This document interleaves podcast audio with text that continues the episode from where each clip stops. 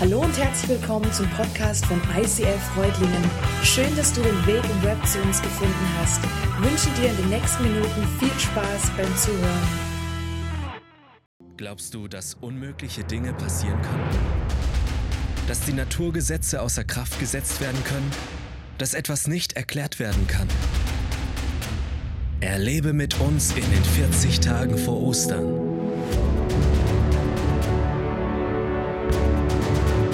größte Geschichte, die je erzählt wurde.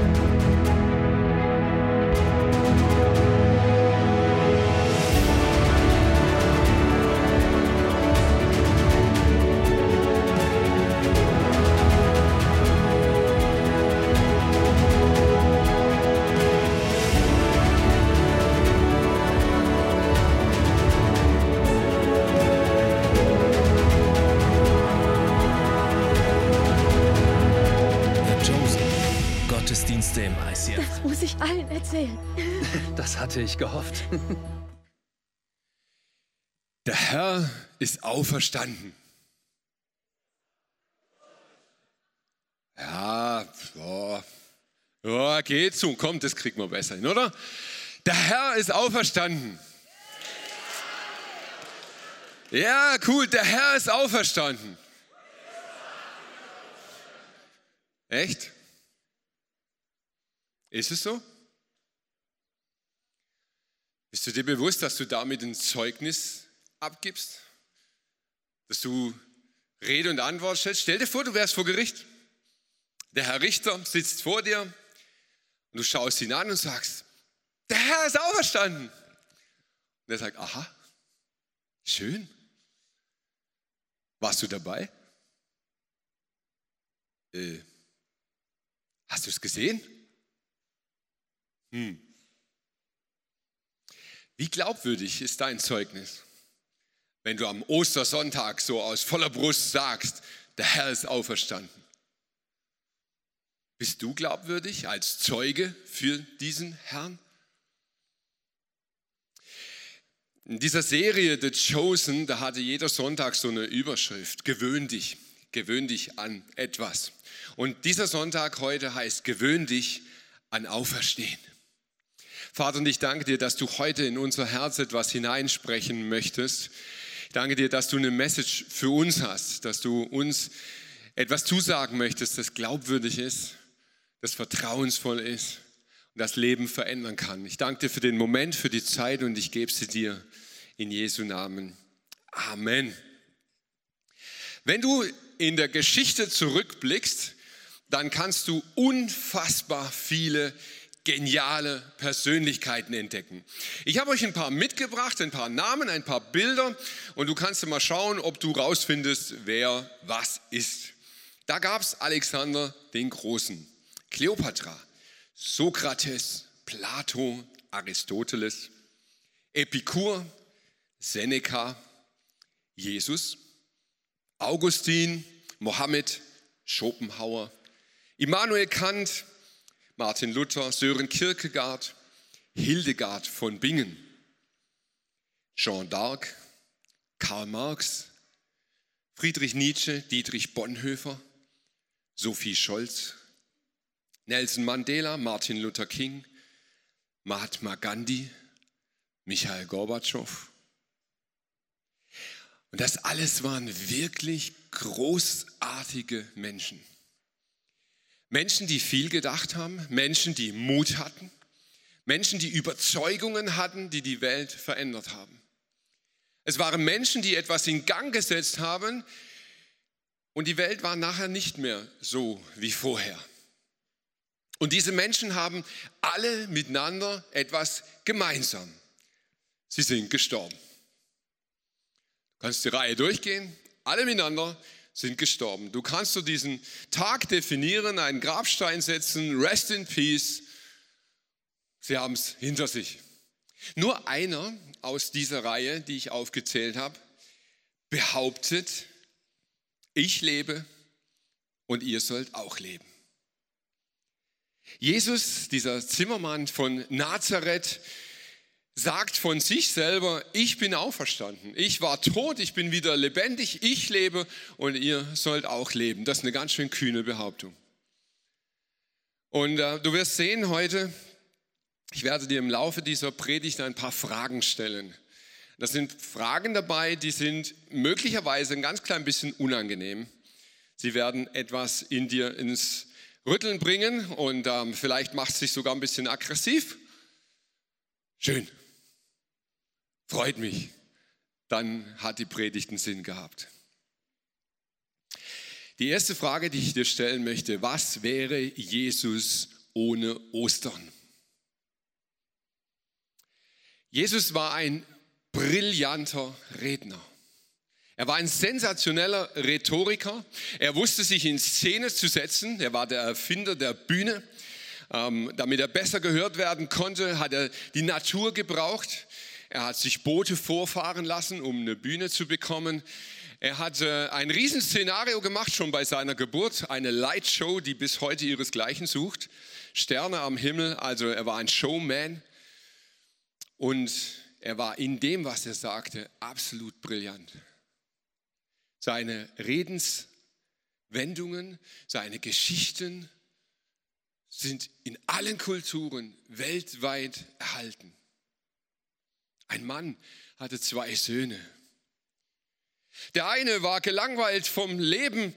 Er hatte einfach keinen Bock mehr auf das, was ihm so das Leben bot. Und er ging zum Vater und er sagte, hey Alter, ich kann es gar nicht mehr abwarten, bis du ins Gras beißt.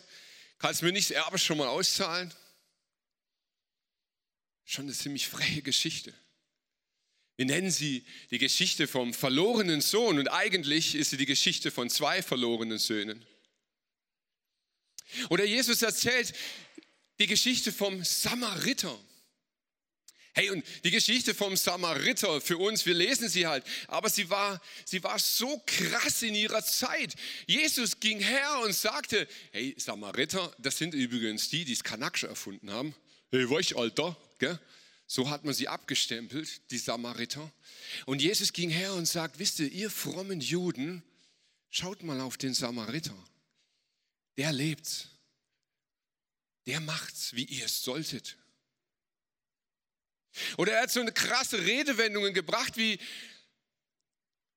hey, du siehst, dass dein Bruder einen Fehler hat. Könntest du dich nicht erstmal um den Balken in deinem Auge kümmern, bevor du dann dieses Splitterchen bei deinem Bruder rausmachst?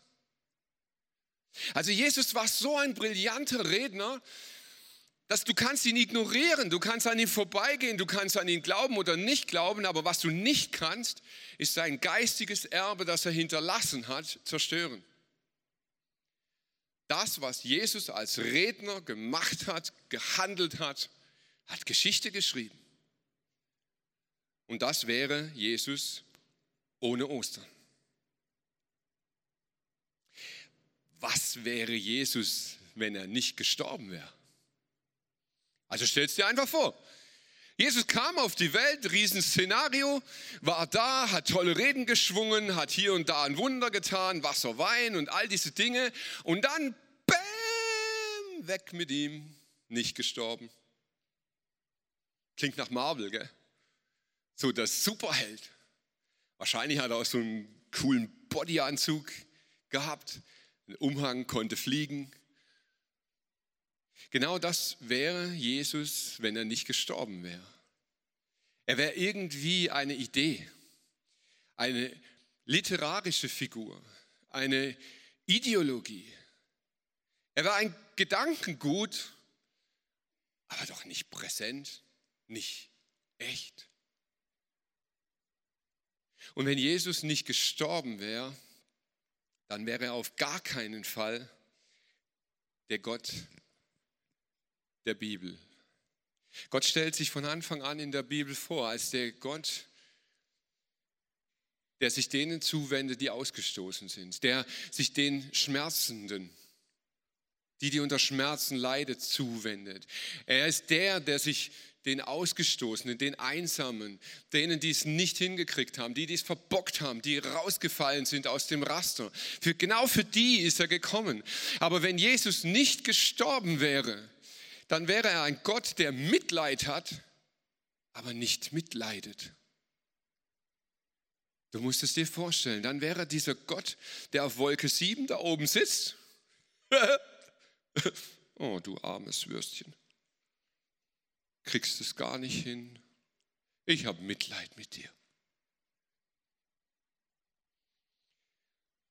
Genau das wäre Jesus, wenn er nicht gestorben wäre, wenn er einfach irgendwie gegangen wäre und sich aufgelöst hätte. Aber Jesus sagt, hey, ich bin nicht gekommen, um einfach nur Mitleid mit dir zu zeigen. Er sagt, denn auch der Menschensohn ist nicht gekommen, um sich bedienen zu lassen. Er kam, um zu dienen und sein Leben als Lösegeld hinzugeben, damit viele Menschen aus der Gewalt des Bösen befreit werden. Ich finde diese Bibelstelle so extrem wichtig und wir lesen sie zu wenig und wir legen sie zu wenig aus, was dort wirklich steht an dieser Stelle. Es ist gekommen, um sich nicht dienen zu lassen, sondern um zu dienen als Lösegeld. Meine nächste Frage an dich, was wäre Jesus, wenn er zwar gestorben, aber nicht für dich gestorben wäre? Mal ganz ehrlich, wenn Jesus einfach nur gestorben wäre, dann wäre er einfach ein Trottel. Ja, dann, dann, Jesus hat die kühnste Behauptung der Welt aufgestellt. Er kam auf diese Welt und er sagt, ich bin Gottes Sohn. Und weißt du, ich, ich weiß nicht, wie du heute hierher gekommen bist, aber ich erlebe so viele Menschen, die haben so eine Schweizer Einstellung zu Jesus, die sind neutral. Also Jesus schon irgendwie großer Redner, Wundertäter. Ah ja, aber, aber Gottes Sohn? Hey, es tut mir wirklich leid. Jesus lässt uns nur zwei Möglichkeiten. Du musst es mal zu Ende denken. Wenn jemand wirklich behauptet, dass er Gottes Sohn ist, dann gibt es nur zwei Möglichkeiten. Entweder das stimmt dann ist er Gottes Sohn. Und da musst du überlegen, was das bedeutet. Oder stimmt nicht und dann ist es gelogen. Dann ist es Betrug, dann ist es ein, ein Lug an der Menschheit. Und dann ist Jesus einfach gestorben, weil er doof war. Dann ist er gestorben, weil er seinen Mund zu voll genommen hat. Weil er bei den falschen Leuten einfach Behauptungen aufgestellt hat, die das gar nicht ertragen konnten. Das ging gar nicht anders dem Hohen Rat der Juden zu sagen, ich bin Gottes Sohn, das geht nicht. Es macht sich in unserem Land eine Theologie breit in den letzten Jahren, sie wird immer populärer. Ja, Jesus ist gestorben, logisch, bei dem, was er gesagt hat. Und logisch war auch, dass er ein guter Lehrer war, dass er wirklich die Welt beeinflusst hat. Aber gestorben als Lösegeld, Opfertod. Ach komm, braucht Gott ein Opfer? Das ist doch unmenschlich. Braucht Gott ein Opfer, damit er dir vergeben kann? Und wisst ihr, diese Theologie wird immer populärer und sie macht sich immer mehr breit in christlichen Kreisen. Braucht Gott ein Opfer? Wenn Jesus nicht für dich gestorben wäre, wäre Gott nicht gerecht. Wisst ihr, aufgrund von seiner Überzeugung zu sterben, das haben viele. Aristoteles, Galilei, Sophie Scholl. Die sind gestorben, weil sie eine Meinung hatten und sie vertreten haben und dafür mussten sie sterben. Aber das, was Jesus gemacht hat, geht weit über das hinaus. Er sagt, ich bin nicht einfach gestorben, weil ich eine Meinung habe. Ich bin für dich gestorben, für dich gestorben, für uns alle gestorben, als Opfertod. Und braucht es das? Ich glaube, es ist die zentralste Frage an die Bibel. Es ist die zentralste Frage an dich und mich. Braucht es dieses Opfer?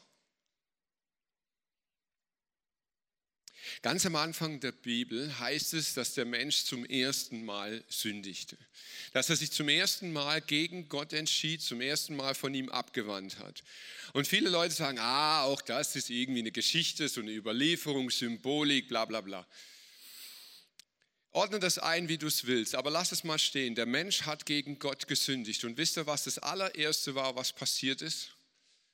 Er hat registriert, dass er nackt war. In dem Moment, als er sich von Gott abwendet, registriert er, wer er ist, wie er aussieht, seine Identität nackt vor Gott und er schämt sich. Er schämt sich wirklich.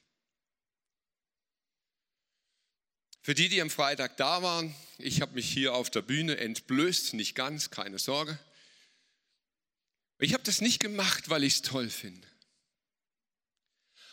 Und wisst ihr auch, wenn man auf so einer Bühne steht und sieht das T-Shirt aus und hat nicht mehr den allergeilsten Körper, dann spürt man Scham. Dann merkt man, hey, das will ich eigentlich nicht. Ich habe es getan, weil es einen Sinn hatte. Kopfkino wieder aus für die, die nicht da waren. Aber ich habe Scham gespürt. Ich wollte nicht, dass ihr meine Rettungsringe seht. Ich wollte nicht, dass ihr merkt, oh, die Sixpacks, die sind drunter.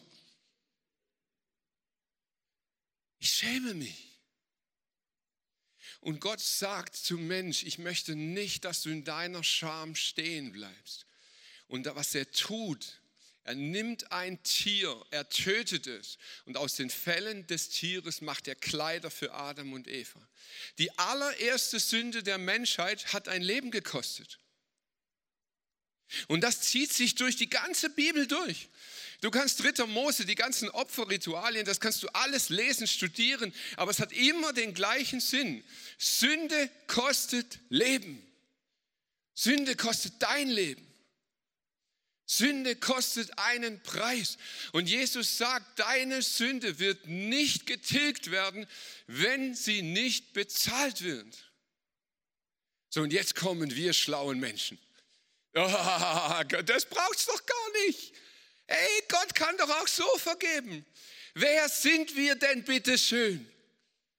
Dass wir dem Schöpfer des Universums sagen würden, wie er funktioniert? Können wir denn behaupten, Gott, das braucht's nicht? Du hast es zwar gesagt von Anfang an, aber nein, nein, nein, das ist ja gar nicht human. Wisst ihr was, das stimmt. Das Kreuz von Golgatha ist nicht human. Es ist göttlich. Es ist Gottes Antwort auf deine, auf meine Schuld. Und wir können keinen menschlichen Maßstab kreieren, um uns das zu erklären. Das funktioniert nicht. Was wäre, wenn Jesus tot geblieben wäre? Wisst ihr, es gibt solche Geschichten. Es gibt die absolut witzigen, äh, ich finde sie witzig, Entschuldigung, wenn ich dir auf die Füße drehe. Es gibt Wissenschaftler, die sagen einfach, ja, Jesus ist gestorben und dann haben die Jünger ihn weggepackt. Dann legen sie das irgendwie so aus, die Römer wurden bestochen, man hat den Leichnam irgendwie entsorgt, um eine Geschichte zu erfinden, damit sich irgendwie die Geschichte breit macht vom, vom leeren Grab. Also ganz davon ab, dass das völlig unlogisch ist diese römischen Wachen, die das Grab bewacht haben, die haben ihr Leben riskiert. Als die zu dem Hauptmann gingen und sagen, du, ups, das Grab ist übrigens leer, der hätte es den Kopf kürzer gemacht. Ist völlig unlogisch, diese ganzen Geschichten. Aber nehmen wir mal an, es wäre so. Nehmen wir mal an, Jesus wäre einfach gestorben und man hätte ihn entsorgt, irgendwie, um eine Geschichte zu erzählen. Was wäre dann? Dann wäre Jesus einer von vielen. Ich habe vorhin eine ganze Liste runtergelesen. Und da steht Jesus einfach mittendrin. Gelebt, gehandelt, super, duper, tot, Ende. Er wäre einfach einer von vielen. So, und was ist mit den vielen? Wir könnten heute nur hergehen und Jesus als ein Vorbild nehmen. Wir könnten sagen, guck mal, der hat gelebt, der hat gehandelt, das ist mein Vorbild und ich ahme ihn jetzt nach. Ich mache es jetzt genauso. Ich gucke mal, was er gesagt hat, war ja ziemlich krass, so von wegen Feinde lieben und so. Ähm, ich ich, ich fange es jetzt auch mal an. Ich lebe jetzt einfach so mal ein bisschen Jesus gemäßer. Und dann hast du die Bibel auf deiner Seite. Jesus sagt, ihr seid meine Freunde, wenn ihr tut, was ich euch aufgetragen habe. Ah, da steht es. Okay, das ist Christsein. Ich muss tun, was er gesagt hat. Ich ahme ihn nach, weil er ja ein Vorbild ist. Und du merkst, ich klinge so ein ganz klein bisschen polemisch. Aber ich möchte es mit dir zu Ende denken, weil ich glaube, dass es eine der häufigsten Formen von Christsein ist. Du hast Jesus kennengelernt, entdeckt, das, was er getan hat, was er gesagt hat. Und du sagst, ja, finde ich überzeugend, finde ich irgendwie cool und ähm, er ist gestorben, jetzt kann ich ihn nachahmen. Und jetzt fängst du an, ein christliches Leben zu führen. Vielleicht, weil es deine Eltern zu dir gesagt haben, man hat dich so erzogen oder vielleicht, weil du überzeugt davon bist, warum auch immer. Du fängst an, christlich zu leben. So, was macht man jetzt als ordentlicher Christ? Ja, als erstes mal Rauchen aufgeben und irgendwie ein bisschen gesünder essen, nicht mehr bis zum Koma trinken, nur noch, also irgendwie anders halt, bisschen weniger Beziehungen, Sex, Drugs, Rock'n'Roll, das geht nicht mehr und du wirst christlich.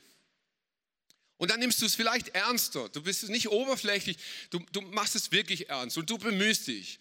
Und du sagst so, und jetzt möchte ich wirklich mal Feinde lieben, ich möchte das echt mal umsetzen. Und weißt du, was passiert? Du scheiterst. Du scheiterst jämmerlich. Und das kann sein, das passiert ganz schnell, das kann sein, es braucht länger, weil du irgendwie halt charakterstärker bist oder wie auch immer. Aber da, irgendwann kommt der Moment, du scheiterst. Und dann erinnerst du dich, ah, Moment, das Scheitern, das war gar nicht schlimm, es gibt das Kreuz. Ich kann sagen, Jesus, bitte vergib mir. Und Jesus sagt, ich vergebe dir. Und dann machst du weiter und du scheiterst wieder. Und sagst, oh, shit, wieder gescheit. Jesus, vergib mir nochmal. Ja, mach ich. Und du scheiterst wieder. Und wieder. Und wieder. Und er guckt alle gerade, ist ziemlich äh, voll unbeteiligt, oder? Noch nie erlebt. Man kann, hey, komm, traut euch. Ich habe mich nackt gemacht. Wer hat das schon erlebt? Ha? Oh, ich bin froh. Eure Arme funktionieren noch. Du machst weiter und du machst weiter und du erfindest Wörter wie Lieblingssünde. Du gehst her und du merkst, dass du über Dinge immer wieder scheiterst. Und dann rennst du wieder zum Kreuz. Und dann passiert es dir wieder und du rennst wieder zum Kreuz. Und irgendwann Irgendwann kommt der Moment, wo du sagst, stopp. Das kann es doch nicht sein. Ey, ich kann nicht zum hunderttausendsten Mal mit dem gleichen zum Kreuz rennen. Irgendwann muss ich es doch mal auf die Reihe kriegen. Irgendwann muss ich es doch besser machen, oder? Wie anstrengend. Und genau dieses Christsein leben wir, wenn Jesus nur gestorben ist und immer noch tot ist. Aber Jesus ist auferstanden. Und was ist, wenn er wirklich auferstanden ist? Ich glaube, dann hat Jesus unsere Schuld nicht einfach nur mit ins Grab hineingenommen. Dann hat er sie hinter sich gelassen. Dann ist sie weg. In Epheser 1 heißt es, Ihr sollt erfahren, mit welch unermesslich großer Kraft Gott in uns, den Glaubenden, wirkt. Ist es doch dieselbe gewaltige Kraft, mit der er am Werk war, als er Christus von den Toten auferweckte und ihm in der himmlischen Welt den Ehrenplatz an seiner rechten Seite gab. Manchmal fragen mich Leute, hey, was hat Jesus eigentlich an Kar-Samstag gemacht? Hast du dich schon mal gefragt? Was hat, was hat Jesus gemacht an diesem Tag dazwischen? Und es ist total witzig, du kannst immer in der Literatur nachlesen, es, es gibt die kühnsten Geschichten, was Jesus angeblich gemacht hat. Jesus ist angeblich ins Totenreich gegangen und hat mit dem Tod gekämpft. Das hat für mich was von Star Wars. Jawohl, dann ist er so aus seiner Gruft, hat das Lichtschwert gezogen, ist in den Hades gegangen, hat mit dem Tod gehört. Habt ihr? Coole Story. Völliger Blödsinn. Wisst ihr, was ich glaube, was Jesus gemacht hat an Kar-Samstag? Er war tot. Tot. Tod im Sinne von Tod. Also tot. Und wisst ihr, was tot ist? Tot. Einfach tot. Er hat gar nichts gemacht. Überhaupt nichts. Jesus war wirklich tot. Er war nicht Superman, der jetzt in die Gruft ist und dann weitergekämpft hätte. Er war tot. Einfach nur tot. Und am dritten Tage hat Jesus gar nichts gemacht. Er war tot. Und der Vater ging in diese Gruft und atmete ihm Leben ein. Ich weiß nicht, was für dich Christsein bedeutet. Aber Jesus lehrt uns, dass genau das Christsein ist. Ich habe gesagt, ich stelle dir ein paar Fragen und ich werde jetzt noch eine Frage stellen, die vielleicht unangenehm für dich ist, aber vielleicht lebensrettend. Warst du schon mal tot? Nicht tot im Sinne, dass dein Herz nicht geschlagen hätte. Warst du wirklich schon mal tot vor Gott? So gesagt hast, weißt du was, Gott? Ich, nee, ich bemühe mich nicht mehr. Ich versuche es nicht. Ich werde kein besserer Mensch, weil ich mich anstrenge. Ich gehe jetzt nicht her und opfer, um irgendwie meine Schuld zu bezahlen. Ich, ich fange jetzt nicht einen Dienst in der Kirche an, um ein besserer Mensch zu werden. Gott, weißt du was? Ich habe es richtig verkackt vor dir. Also so richtig. Ich weiß nicht, ob du schon mal an diesem Punkt warst in deinem Leben. Aber erst wenn du so weit bist, wirst du diese Kraft spüren, die Jesus zum Leben erweckt hat. Jesus trifft sich mit Nikodemus und er sagt zu ihm, hey, nur wer von neuem geboren wird, wer wiedergeboren wird, wird ins Paradies einziehen, in diese Welt Gottes, sein Reich kennenlernen. Und ich frage dich heute, bist du wiedergeboren? Kannst du aus tiefstem Herzen sagen, ich bin wiedergeboren, nochmal neu? Und ich sage das jetzt und ich weiß, dass es unangenehm ist. Wenn du das nicht sagen kannst, wenn du nicht sagen kannst, ich war tot vor Gott und ich bin wieder neu geboren, dann stimmt etwas mit deinem Glauben nicht dann hast du Überzeugungen, dann hast du Meinungen, dann, dann lebst du etwas, alles in Ordnung, aber es ist nicht das, was Jesus ewiges Leben nennt. Und es kostet dich unfassbar viel. Denn es kostet dich deinen Stolz, es kostet dich deinen Verstand, herzugehen und zu sagen, Gott, ich bin tot vor dir. Wow, da müsste ich ja zugeben, dass Sünde zu Tod führt. Weißt du was, Gott? Mein Leben hat mich umgebracht. Mein Leben, wie ich es geführt habe, hat mich tot gemacht. Meine Art zu denken, meine Art zu Überzeugungen le zu leben, meine Art, wie ich geredet habe, wie ich Beziehungen geführt habe, wie ich mit Geld umgegangen bin, wie ich mit anderen Menschen, wie ich mit mir selbst umgegangen bin, wie ich mit dir umgegangen bin, hat mich getötet. Und heute stehe ich hier vor dir und bin tot. Und wenn du so weit bist, dann macht Gott. Denn Gott ist, der in euch wirkt, beides. Das Wollen und das Vollbringen nach seinem Wohlgefallen. Es ist nicht deine kühne Entscheidung, die dich rettet. Es ist Gott. Er erwirkt beides in dir. Das Wollen und das Vollbringen. Ja, dein Leben wird anders, wenn du mit Jesus wiedergeboren bist. Du fängst auf einmal an und spürst da drin im Herz, hey, das sind Sachen, die will ich so nicht mehr. Ich merke auf einmal, da, da muss sich was ändern. So, so will ich nicht weiterleben. Das führt mich zum Tod. Aber ich will es anders. Das ist, was Gott in deinem Leben vollbringt. Und vielleicht bist du hier heute und sagst, boah, ich habe das noch nie, noch nie erlebt. Ich habe weder das Todsein noch das Neugeboren erlebt. Dann möchte ich dich jetzt einladen. Wir singen denn jetzt ein, ein völlig verrücktes Lied. An Ostern feiern wir, dass der Himmel die Erde kollidiert hat. Dass Gott in diese Welt, in deine Welt, in dein Leben hineinkommt und mit dir kollidiert. Und vielleicht kostet es dich jetzt deinen Stolz.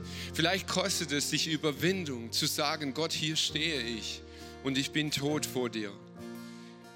Aber ich möchte zurück in deine Arme. Ich möchte zurück zum Leben. Jesus spricht, ich bin die Auferstehung und das Leben. Wer an mich glaubt, wird leben, auch wenn er stirbt. Und jeder, der lebt und an mich glaubt, wird in Ewigkeit nicht sterben.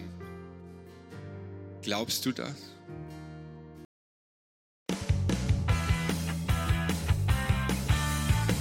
ICF Freudlingen sagt Dankeschön fürs Reinklicken. Weitere Infos findest du unter www.icf-freudlingen.de.